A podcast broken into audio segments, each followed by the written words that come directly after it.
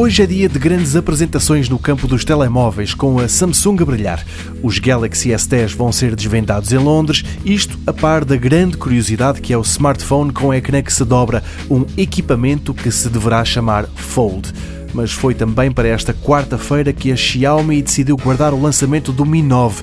A fabricante chinesa tem cada vez mais adeptos em Portugal. Os números das vendas mostram que o mesmo se passa no resto do mundo, já que a Xiaomi será mesmo a quarta maior fabricante mundial.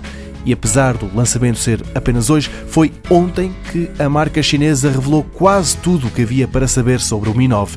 Destaque, por exemplo, para a parte da frente, com o ecrã de 6,4 polegadas a ocupar quase 91% do painel frontal ele que inclui um notch, desta vez em forma de gota de água, uma monocelha onde se esconde a câmara das selfies, que é de 24 megapixels.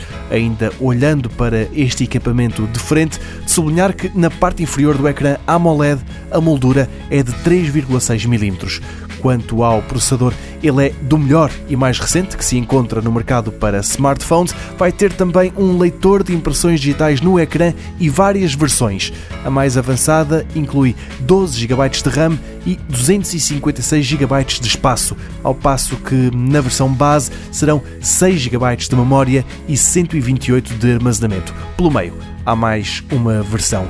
Entre muitos outros detalhes que a Xiaomi revelou, destaca-se ainda a câmara fotográfica com um sensor principal de 48 megapixels. A lente deste sensor terá uma abertura de 1.8 e depois há outros dois sensores, uma grande angular de 16 megapixels e ainda uma outra de 12 megapixels com um zoom ótico de duas vezes. Por enquanto, ainda não há preços para Portugal.